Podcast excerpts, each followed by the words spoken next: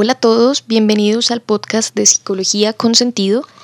El día de hoy hablaremos sobre un tema muy interesante y es sobre ir al psicólogo. Es un tema sobre el cual eh, recibimos preguntas a diario, o bueno, quienes ejercen creo que reciben preguntas a diario, porque es un tema que causa mucha curiosidad, sobre el que hay muchos prejuicios esto tiene mucho que ver con lo que hablamos en el primer capítulo y es la cantidad de prejuicios que existen sobre la salud mental. Y el día de hoy me gustaría abordar muchos de esos eh, impedimentos o motivos por los cuales la gente no va o evita ir al psicólogo y también eh, contarles un poco por qué sí deben ir. Eh, uno de los primeros motivos es lo que conversé hace un momento el prejuicio sobre la salud mental. ¿Qué van a pensar mis amigos? ¿Qué va a pensar mi pareja? ¿Qué va a pensar mi papá, mis compañeros de trabajo? Si se enteran, si saben que estoy yendo a terapia, como si esto fuera algún tipo de pecado o de error. Y esto tiene mucho que ver con las nociones que tenemos sobre salud mental. Cuando uno va al médico por cualquier dolencia física, mm, digamos que nadie lo mira a uno mal, nadie le dice como, oye, sí, no, no, hay, no hay ningún tipo de malestar allí ni ningún motivo por el cual uno debería sentirse eh, cohibido o debería sentir vergüenza. Pero cuando uno busca ayuda en temas de salud mental pasa todo lo contrario. Esto tiene mucho que ver con la idea de qué tal si estoy loco, qué tal si encuentran que tengo algo malo, encuentro que no estoy bien. Y es una cosa muy chistosa porque este tipo de prejuicios normalmente no ocurren con la salud física. Otro aspecto muy importante es, eh, digamos, esa noción de que podemos con todos solos. Y bueno, hay que decir que... Señor. Hay que decir que sí, en efecto, muchas personas en distintas circunstancias de la vida podemos o pueden resolver situaciones muy difíciles sin necesidad de buscar ayuda,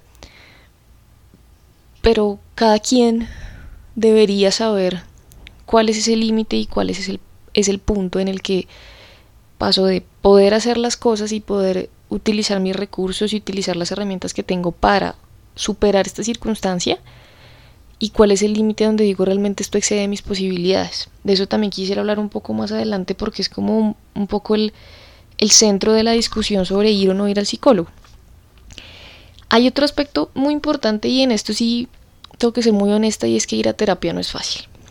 ¿Sí? Eh, quizás hay malentendidos sobre cómo funciona el proceso. Yo voy una, dos, tres sesiones y como un chasquido de dos, un clic mágico, entonces ya me siento mejor y ya, vuelvo a mi vida normal.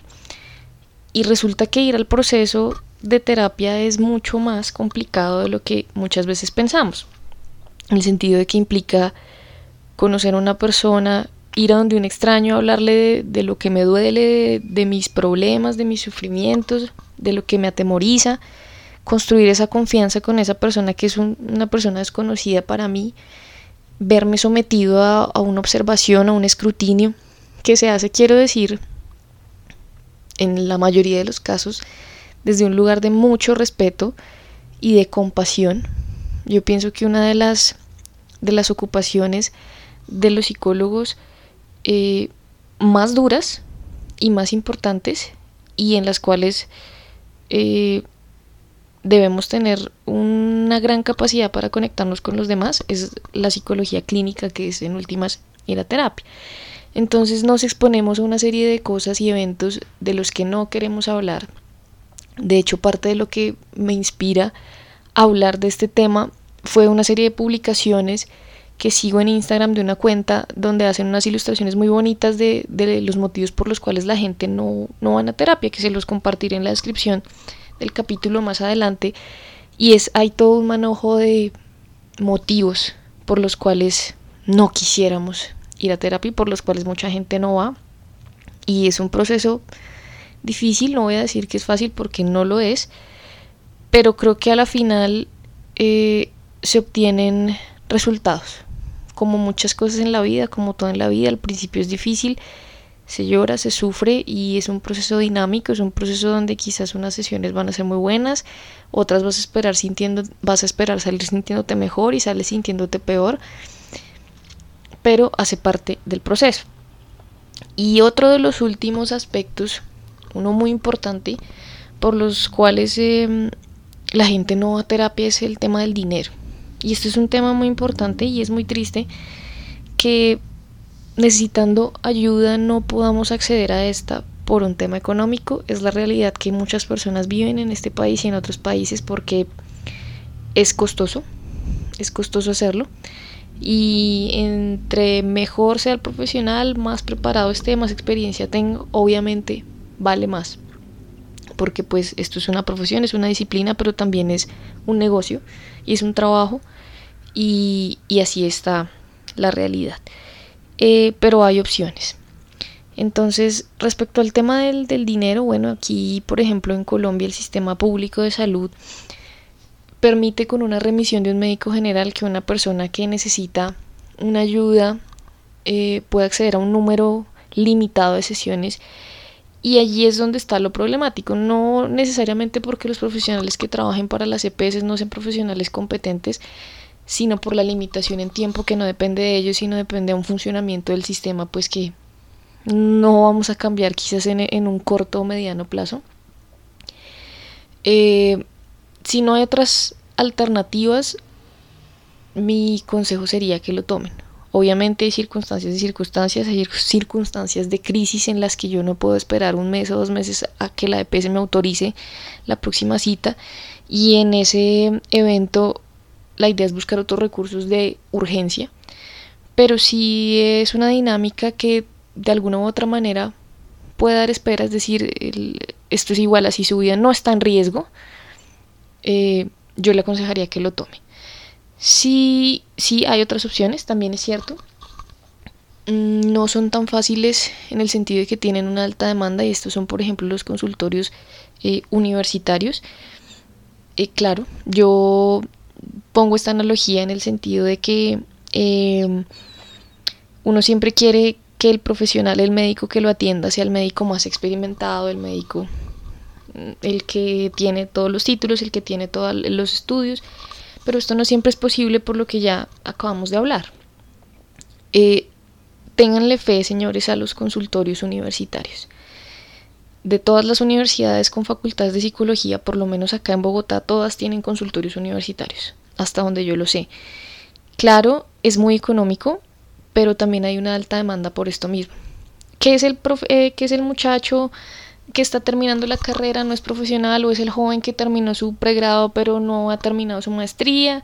Yo no quiero que un practicante me atienda, puede ser un prejuicio al que se enfrenten o nos enfrentamos muchos cuando buscamos ayuda psicológica, pero siempre, no les quepa la menor duda, hay un equipo de profesionales capacitados de profesores que están haciéndoles tutorías y monitorías a las intervenciones, a los procesos, a las maneras como se abordan las problemáticas en la terapia.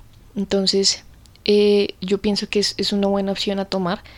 Si hay un tema de dinero, si usted puede pagarse el mejor terapeuta de la ciudad, fabuloso. Si usted no puede hacerlo, lo importante es buscar ayuda de alguna manera.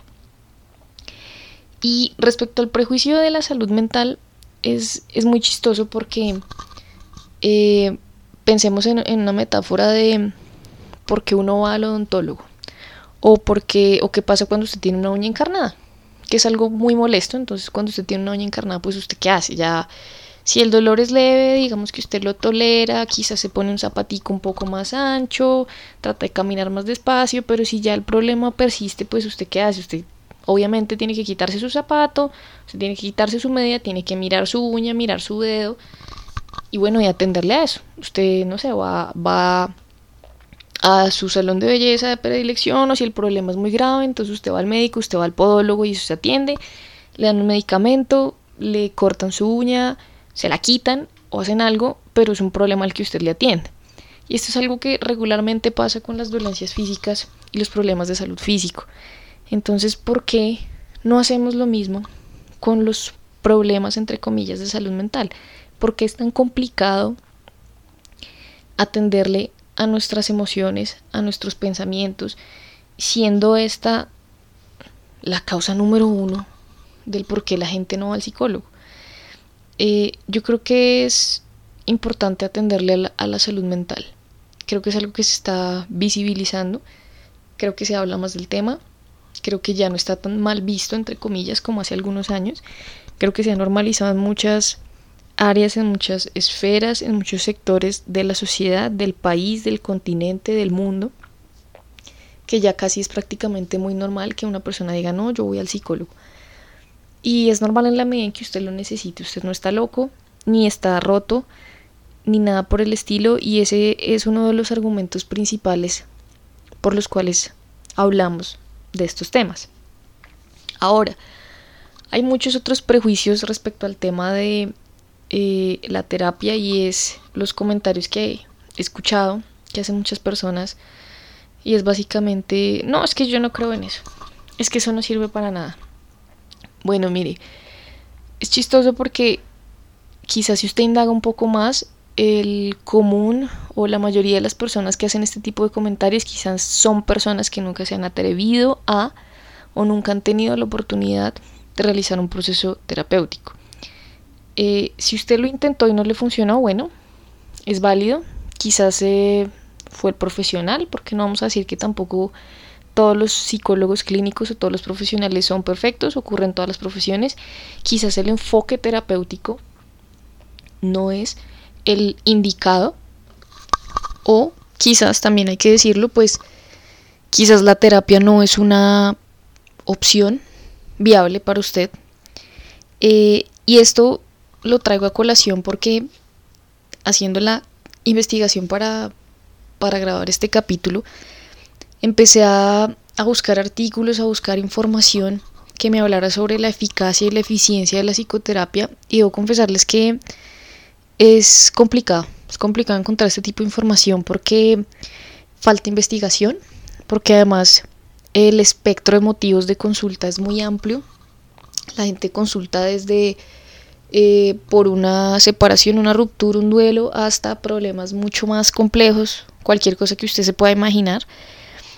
Y no se aplican los tratamientos para todos los motivos de consulta, entonces es muy complicado condensar toda la información de todos los problemas, de todos los motivos de consulta y hacer como un, un compendio y decir, listo, la terapia es eficiente por esto y esto y esto.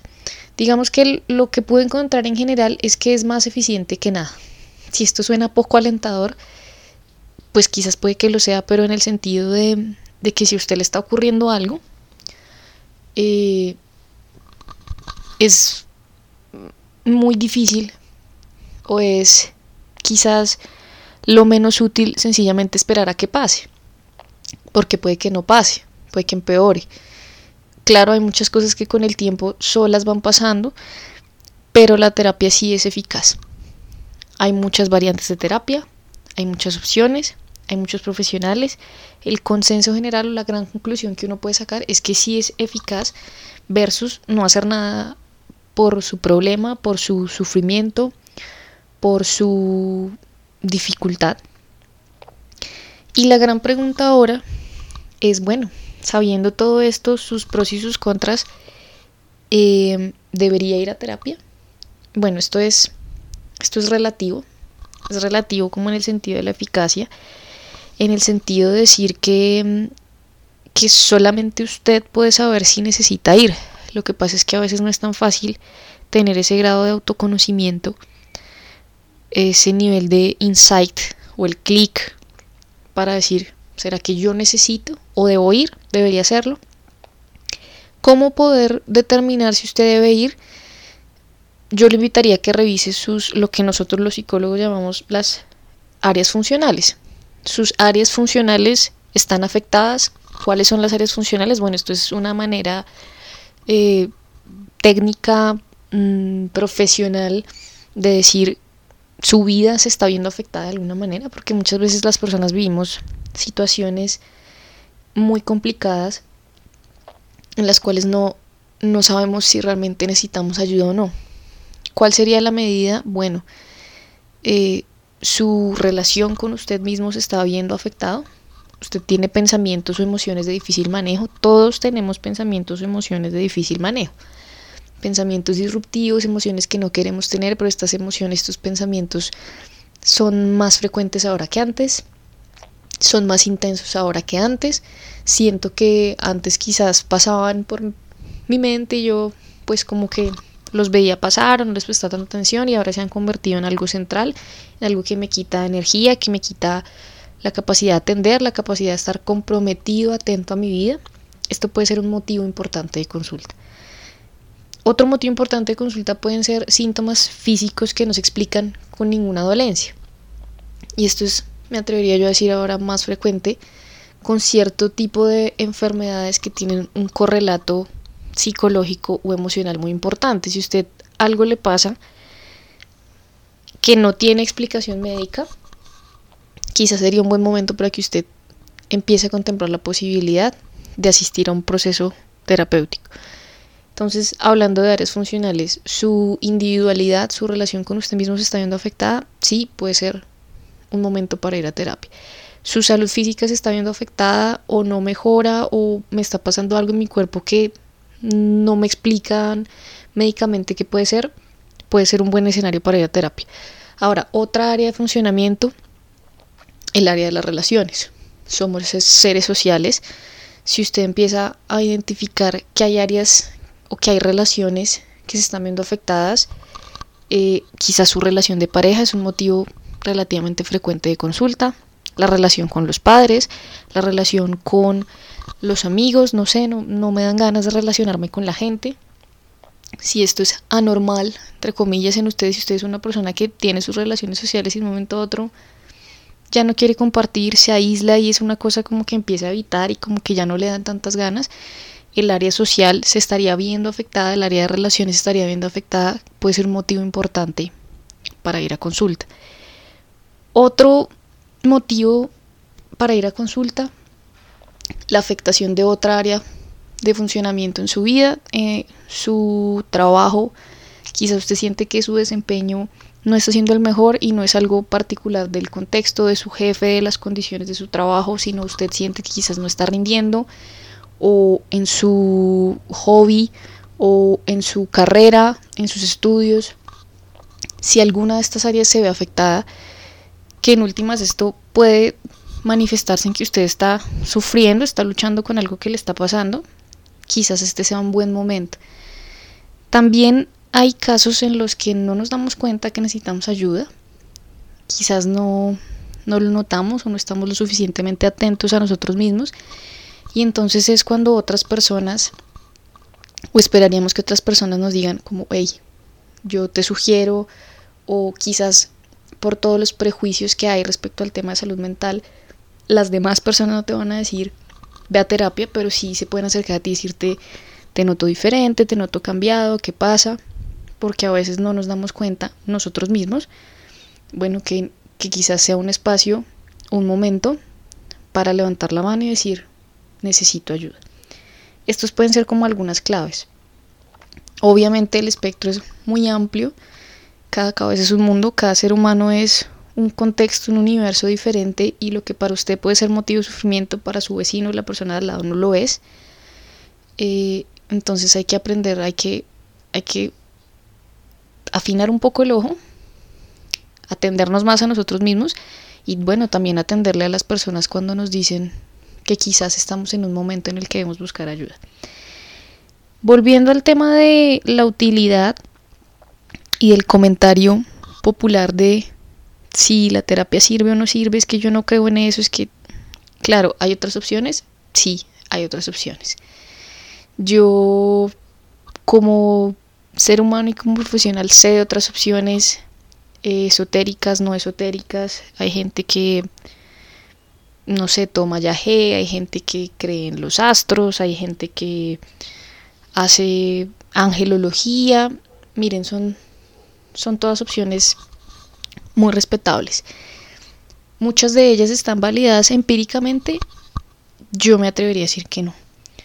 Que no haya un consenso general frente a la utilidad o la efectividad de las terapias y las aproximaciones a al sufrimiento humano o, la psicoterapia en otras palabras, no quiere decir que no haya detrás de cada apuesta terapéutica un componente de investigación y de evidencia y de datos muy importante.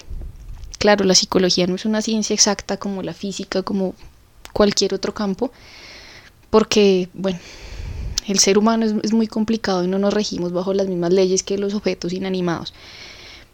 Pero que no haya un consenso general, por lo que ya les comentaba, por la diferencia de aproximaciones, de criterios, no quiere decir que no haya toda una serie de estudios y rigurosidad cada vez más. Obviamente hay muchas opciones, hay opciones que son más contemporáneas que otras, más antiguas que otras, pero en cada aproximación terapéutica hay un protocolo. Hay prueba y error, hay ensayos, eh, en unos enfoques más que otros, esa es una discusión en la que no quisiera meterme, pero sí detrás de cada aproximación terapéutica hay pruebas, hay protocolos, hay ensayos, hay datos, hay experiencias que sugieren que es válido, que es eficaz y que vale la pena pues en últimas atravesar por este proceso. Si hay otras opciones, si quizás la terapia, bueno, no, no es lo que a usted le funciona, está bien, eh, pero es es una aproximación que tiene evidencia, que tiene años, que tiene investigación y que funciona para muchas personas. ¿Cuál es la medida del éxito de la terapia?